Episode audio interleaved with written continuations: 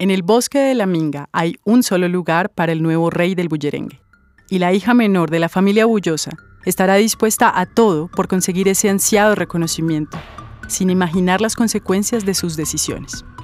El tiempo traerá a Machala, la protagonista de nuestra historia, la oportunidad de redimirse y ayudar a construir la paz que le fue arrebatada a su comunidad tras sus acciones. Este reto la llevará por un camino de reconciliación y de reconocimiento de la verdad, para ofrecer nuevos caminos a los jóvenes del pueblo, quienes serán su apoyo e inspiración.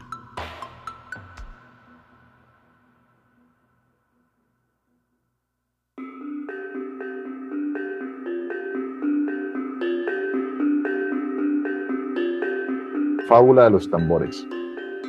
Acto primero. Los mangos.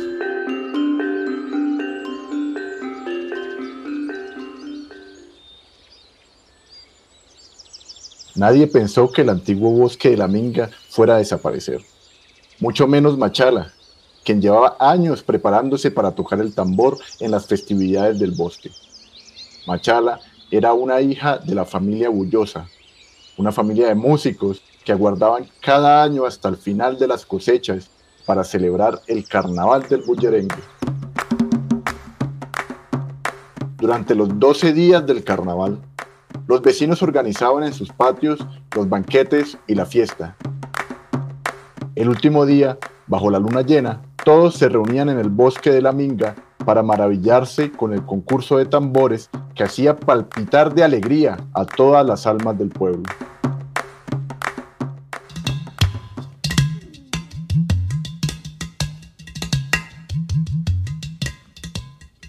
El abuelo de Machala, el viejo Tuntún, había sido el más grande tamborero y su tambor aún lo conservaba como el trofeo que entregaría al nieto que ganara el concurso del bosque.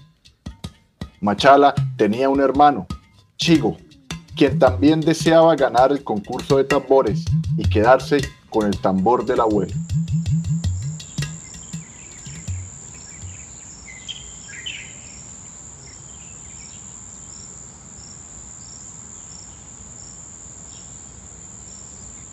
Machala y Chigo crecieron juntos. Solían treparse a los árboles para bajar mangos y meterse en los patios de los vecinos a corretear a los cerdos. Juntos practicaban el ritmo de sus tambores hasta que al atardecer descansaban en una hamaca.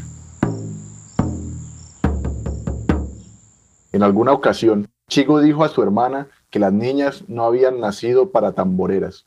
Sus manos débiles no encenderían ninguna fiesta jamás, Machala lloró bajo el brazo del abuelo Tuntún, quien le susurró al oído unas palabras que la animaron pronto.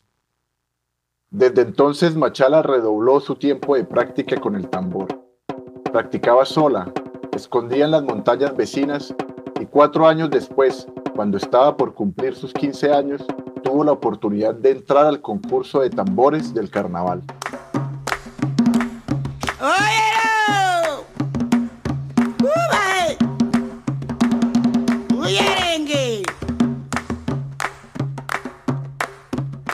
Tras los banquetes y la algarabía de los primeros días, llegó la noche del concurso de tambores. Machala y Chigo eran los finalistas. Cada uno ponía toda su fuerza y pasión en golpear el cuero de su tambor. El bosque de la Minga hervía en una alegría indescriptible.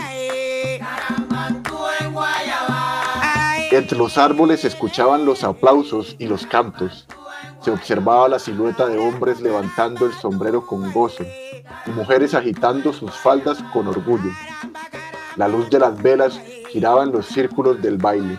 La fiesta encendida esperaba la confrontación final de Machala y Chigo para saber quién sería el ganador. Antes de subir al escenario, Machala puso alacranes dentro del tambor de Chigo. Y así, cuando su hermano empezó a tocar, sus manos fueron aguijoneadas por un dolor gélido. Aguantó el sufrimiento hasta desmayarse en el escenario. Machala, en cambio, incrementó su fuerza y todo el bosque de la Minga se encendió en una sola fiesta. Ella ganó el concurso, pero la marca del engaño que cometió la perseguiría como un fantasma.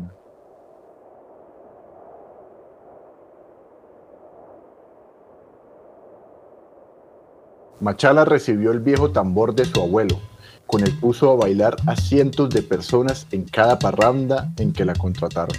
Mientras ella acumulaba honores, su hermano renunció al tambor para siempre. Había un vecino, el señor Avispada, dueño de un negocio próspero forjado durante generaciones por su familia, que contrató a Chigo para trabajar en las gigantescas colmenas. El señor Avispada no solo vendía miel, también entrenaba a las abejas para ofrecer espectáculos circenses. Chigo se encargaba de domar a los insectos para deslumbrar al público con acrobacias, maromas y trucos de magia. En poco tiempo, el señor Avispada se adueñó de más y más tierras para criar sus abejas cirqueras. Compraba a bajo precio los patios de los vecinos, los cuales venían quejándose de que la tierra ya no daba frutos como antes. Una vez quedaban sin tierra, se convertían en empleados de avispada como jornaleros y vigilantes. Chigo era reconocido como el jefe de los domesticadores y en agradecimiento a su fidelidad, el señor Avispada lo invitaba regularmente a los almuerzos con su familia. Acto segundo. Las abejas. Una noche en que el pueblo entero dormía, Machala contemplaba la luna luego de una larga parranda de bullerengue. Recordaba nostálgica la infancia compartida con Chigo, los mangos, los cerdos, la maca. De pronto escuchó un ruido entre los árboles. Oculta entre las sombras pudo ver cómo el señor avispada regaba con veneno los patios y cultivos de los vecinos. La tierra agonizaba, las mazorcas marchitaban como flores cansadas, las yucas se podrían como carroña infame, los plátanos se convertían en pergaminos secos. Durante varias noches, Machala siguió en silencio al señor avispada. Era una injusticia, tenía que hacer algo. Buscó a su hermano, intentó explicarle que avispada arruinaba la tierra para poder comprarla barata y así expandir su negocio de abejas. Lo invitó a acompañarla para que viera con sus propios ojos. Chigo, sin embargo, no escuchó. Con los ojos inundados en rabia, le entregó a su hermana un alacrán muerto y se marchó. Para él, las palabras de Machala eran embustes y engaños. En cambio, la bondad de Avispada era tan generosa que ofrecía empleo a las familias que quedaban sin tierras ni comida. Frente a la injusticia, Machala salió a las calles con su tambor para advertir a los vecinos que el señor Avispada se robaba las tierras de los patios. Sus canciones revelaban las verdades que nadie quería ver.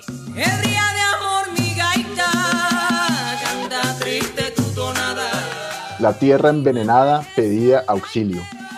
Los patios que antes pertenecían a todas las familias del pueblo ahora eran propiedad del señor Avispada. El paisaje verde de las montañas se fue convirtiendo en un monocultivo de colmenas que ensordecía con el zumbido de los enjambres de abejas. Sin embargo, sordos como tapias, sin orejas como pescados, los vecinos siguieron sus labores diarias como si nada estuviera ocurriendo. Además, Corrían rumores de que Machala había perdido la razón por tantas parrandas, que envidiaba tanto la riqueza de su hermano Chigo que quería destrozar la empresa.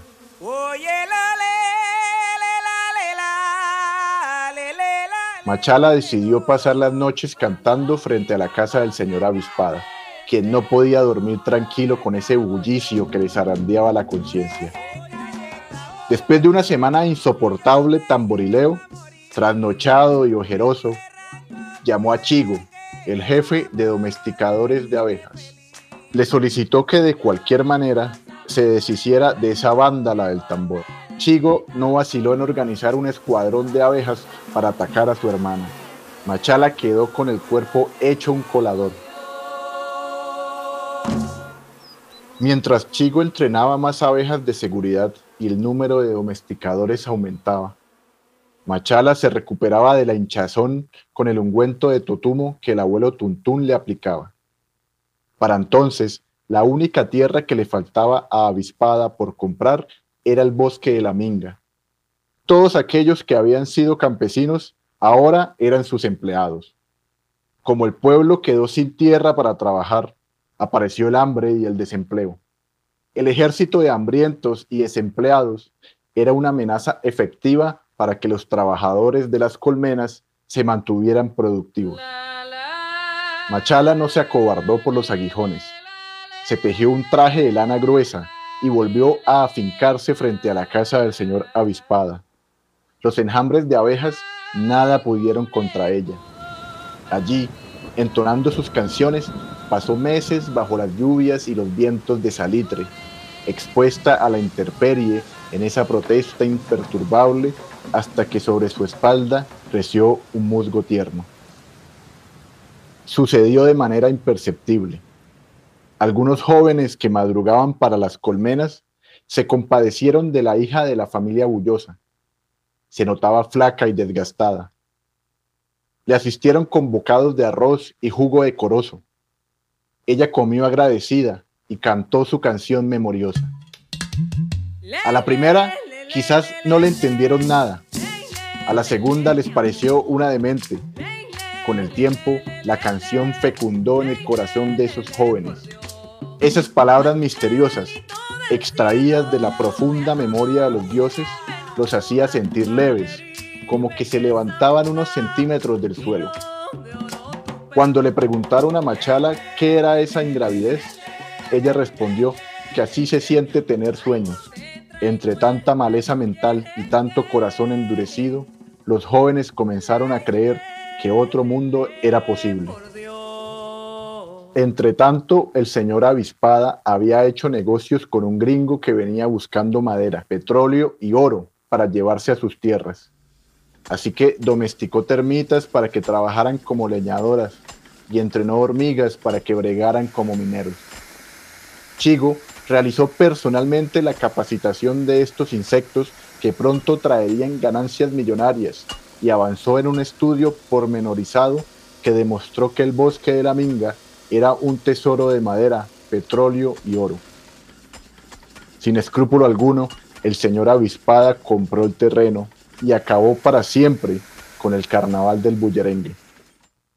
Se excusó afirmando que pronto organizaría conciertos en salas de cóctel y corbata, donde solo entrarían los más distinguidos y ricos personajes del pueblo. Acto tercero. El desierto.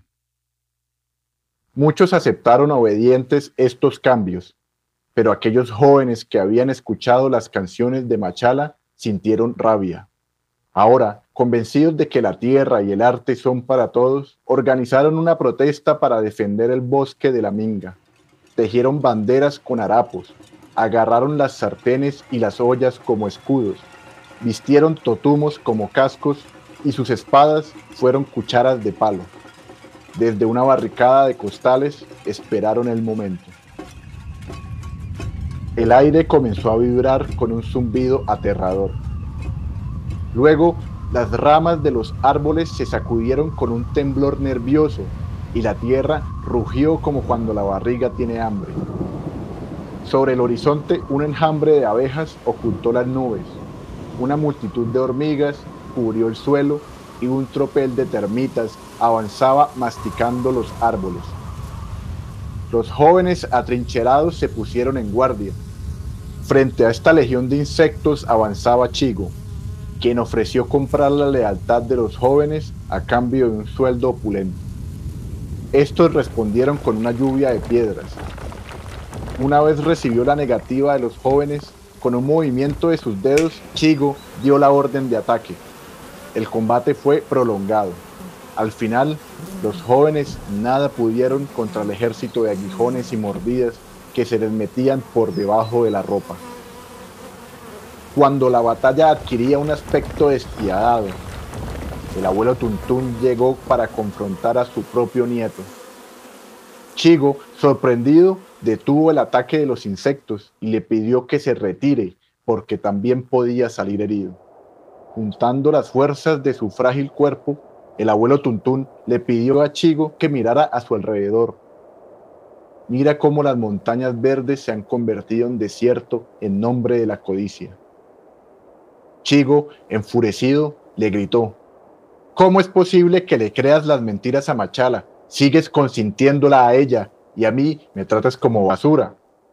Y con un movimiento de sus dedos, los insectos amordazaron al abuelo y se lo llevaron preso a la casa del señor avispada.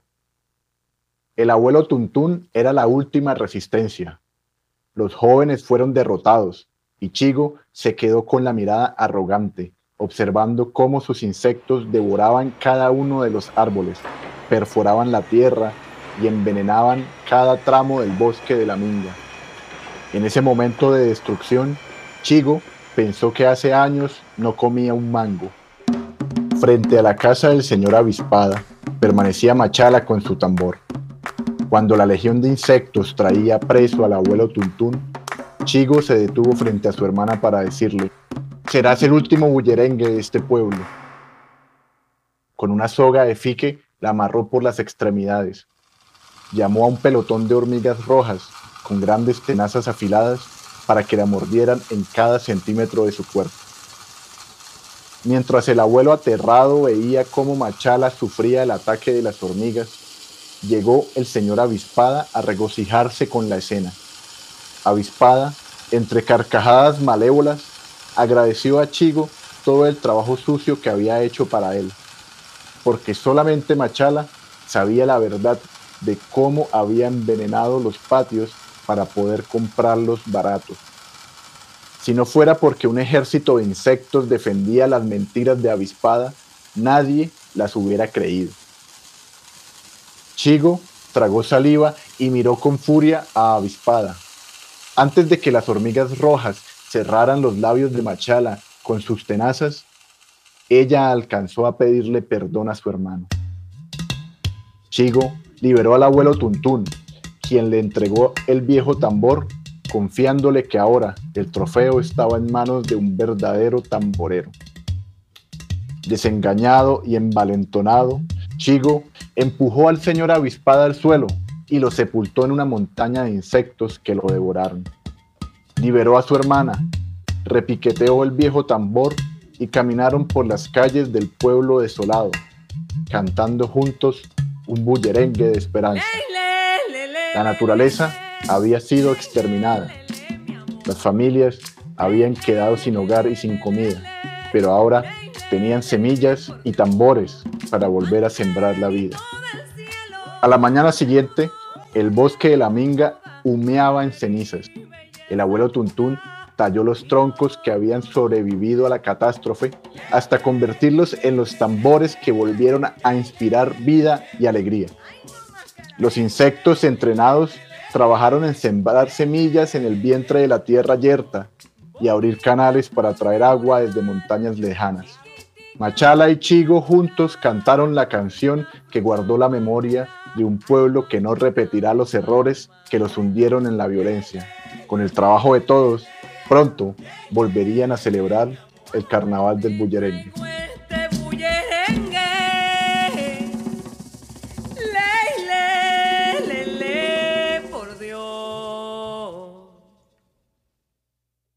La fábula de los tambores es una historia de Gustavo Zanabria, filósofo de profesión, pero escritor e ilustrador por convicción. Ha publicado una novela gráfica, un libro de cuentos y ha ilustrado dos publicaciones más. Gustavo ha sido profesor y tallerista de escrituras creativas en espacios dirigidos a jóvenes del Urabá antioqueño y el Bajo Putumayo. Soy Andrea Heredia y esto es Memorias Emergentes, Mundos Posibles, un podcast dedicado a la creación de premoniciones imaginativas, al deseo de dar forma a los mundos posibles que habitan en la memoria histórica y poética de las luchas sociales, particularmente aquellos mundos vinculados con las movilizaciones del año 2021 en Colombia. Desde este espacio queremos conjurar imágenes emergentes de una memoria colectiva reactualizada, a través de la cual podamos dotar de nuevos sentidos el presente y anunciar posibles horizontes de sentido compartido. Memorias Emergentes, Mundos Posibles es un proyecto de investigación-creación del Archivo Oral 28A. Para la creación de esta segunda temporada hemos colaborado con el Grupo de Investigación ESTEPA de la Universidad Nacional de Colombia y con el Instituto de Estudios Latinoamericanos de la Universidad Libre de Berlín. La dirección y producción ejecutiva estuvo a cargo de Andrea Heredia. Andrea Cárdenas fue responsable de la asistencia de producción e investigación. La Fundación Algo en Común de Cali fue nuestro aliado creativo en el proceso de escritura de cada una de las historias de nuestro podcast. Y en el diseño sonoro contamos con el estudio Guateque y el apoyo de nuestra productora Andrea Cárdenas.